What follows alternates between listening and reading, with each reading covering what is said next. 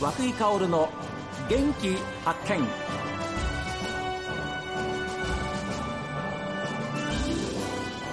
こんにちは和久井薫です。和久井薫の元気発見。この番組は私が発見した北海道の元気な人と出会っていただきます。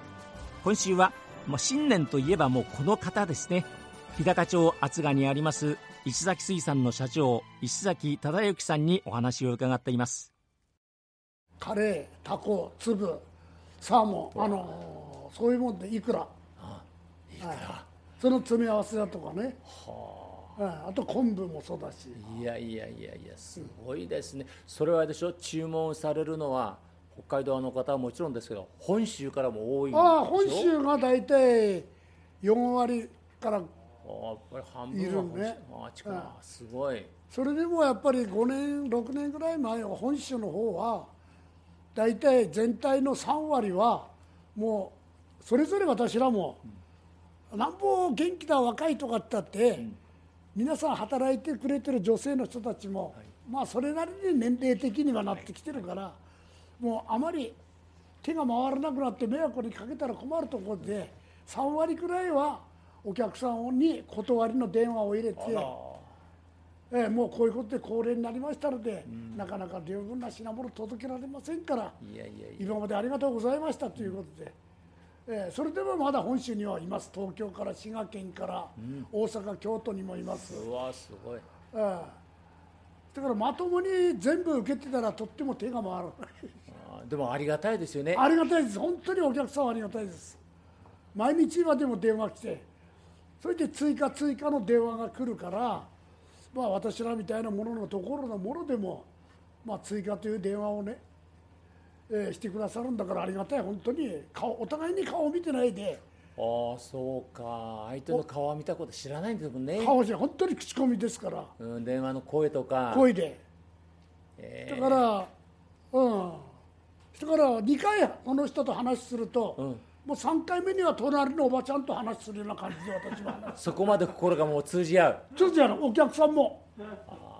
いや石崎さんの話し方なり声っていうのがやっぱりもともとそうですもんね。人を引きつける。そうなのかな、あの絶対嘘言わないっていうね。そういう人柄ですもん。いやいやいやいや、ええ。そうではないと思うそれは十分伝わると思います、ええ。声聞いただけで。だってさ私らはこれしか能力ないんだから。人間っていうのはさ学問でやる人体を動かす人、体力でやる人、やっぱりそれに向き合ったあったような人間方でいかいかないと。いやでもね声は嘘つけない。そ言葉は嘘言わない、ええですからうよ私たちはく電話では皆さんに何歳ですかって言われる。うんそうでしょう。本当そう思いますよ。50代作るそんなもんでしょう。本当に。元気良さから言ったら、あーでもあの以前その燻製する場所もね、うん。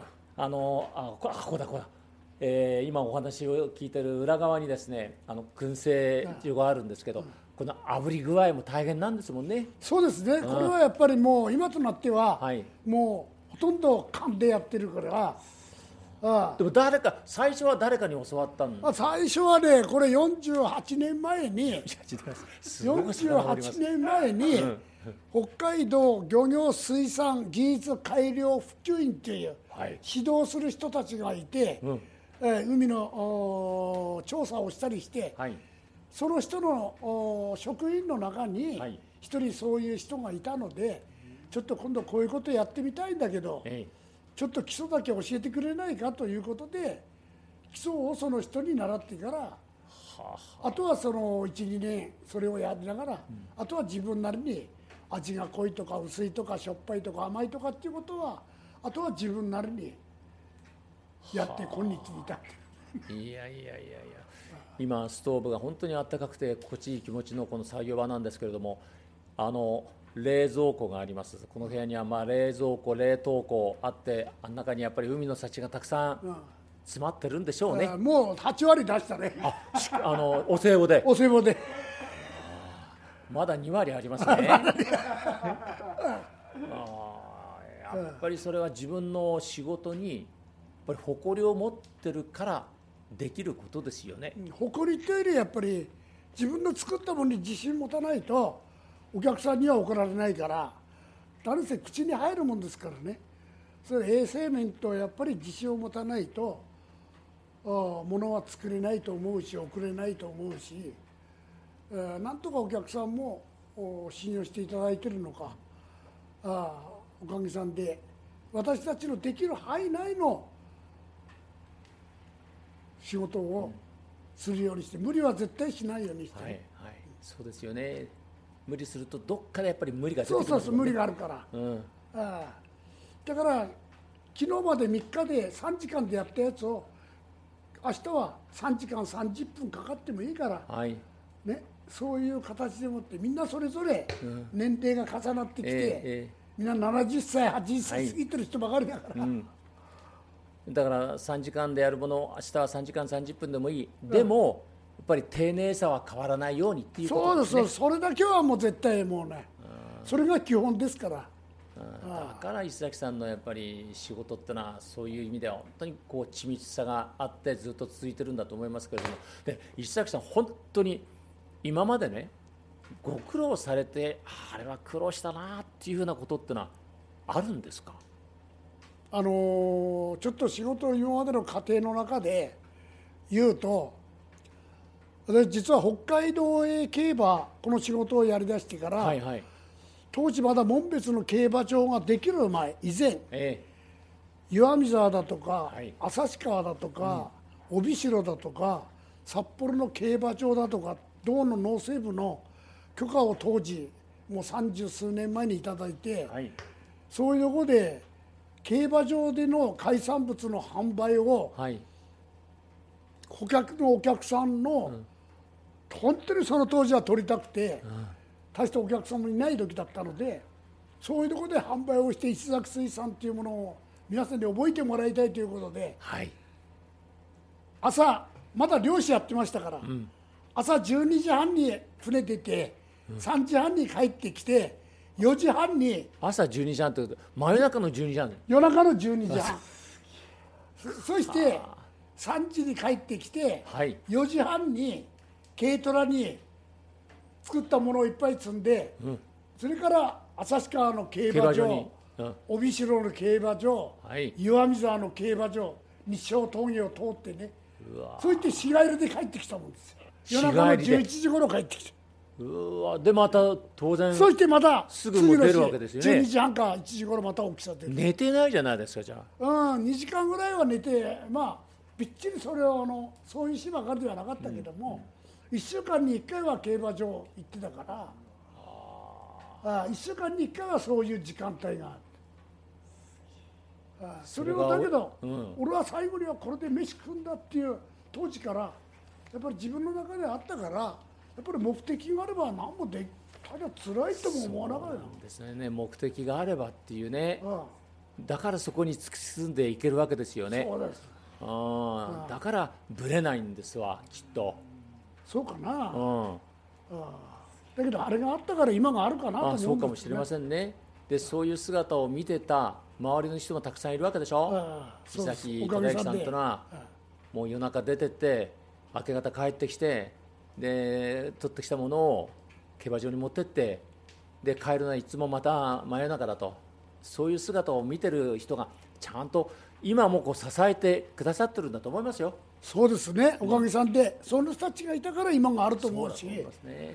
ああよく言う神様お客様は神様っていうのは本当に、あああとは人間っていうのは正直にさえ答えてればああいいかなと思うんだけど。いやこれは本当にあの人生のこう訓示としてですね、ああえー、家宝にしたいなっていうふういに思いますけどやいやいやいやいや話変わりますけど今年の夏はどうでした、今年の夏はねね、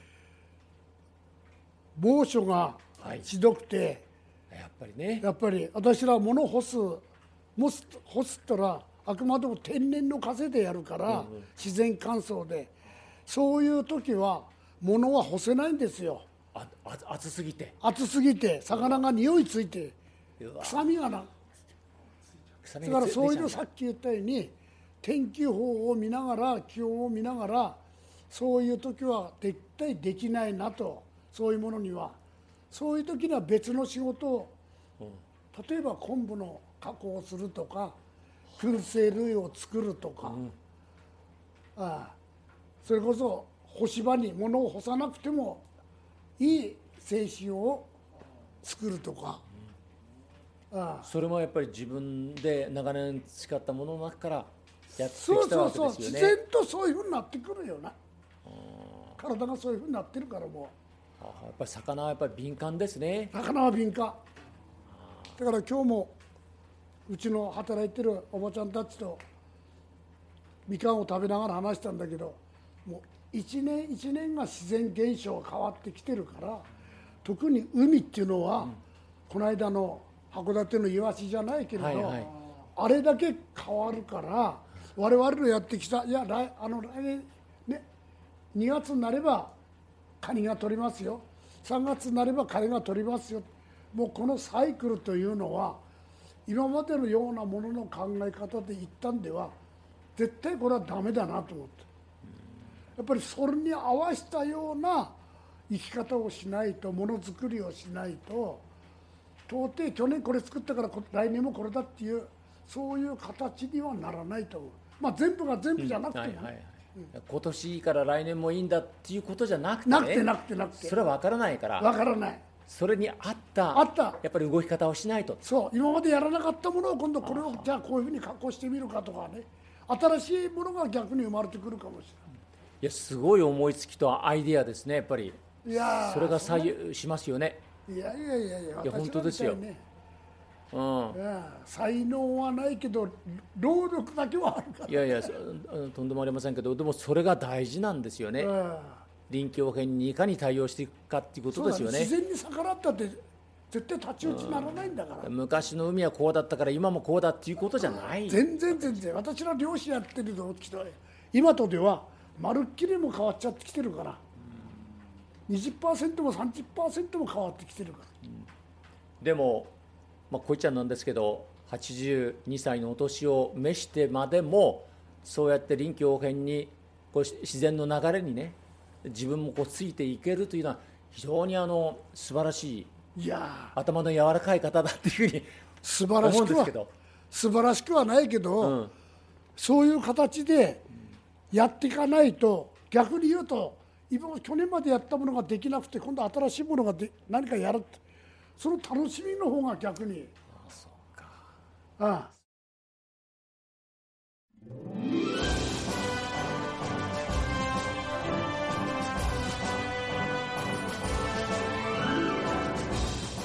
まあ、漁師さんとして学んだことはですねいっぱいある中で、えご自分でもおっしゃってましたけれども天気予報ですよ空と海と風を読むというねもうこれは長年の、まあ、勘といいますかですね経験なんですね。これも誰にも負けないっていうふうにおっしゃってました。やっぱり海の男なんですよ。さあ皆さんからのメッセージはこちらです。メール元気アットマーク STV.jp genki アットマーク STV.jp ファックスは0112027290おはがきの方は郵便番号060-8705 STB ラジオ和久井薫の元気発見またです。それでは明日お昼12時40分にまた元気にお会いしましょう。